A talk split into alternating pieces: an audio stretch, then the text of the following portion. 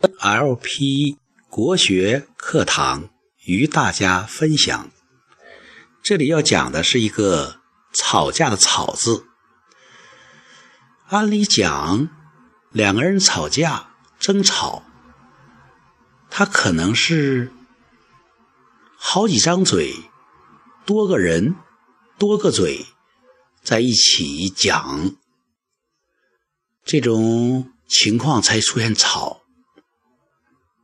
那么，为什么我们老祖宗造字这个“草”字一个口和少呢？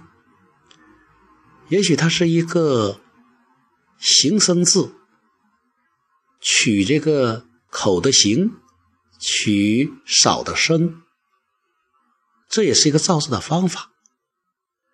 同时，我又觉得这个形声字也有会意的成分。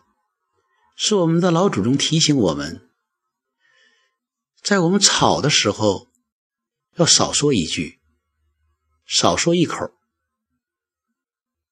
这样就会平息矛盾和争吵。有人说，吵架是由两个人才能发生的，不过只要一个人退出，就会结束。这个争吵，所以读懂一个“草”字，会增加一分沟通的智慧，字里行间心领神会。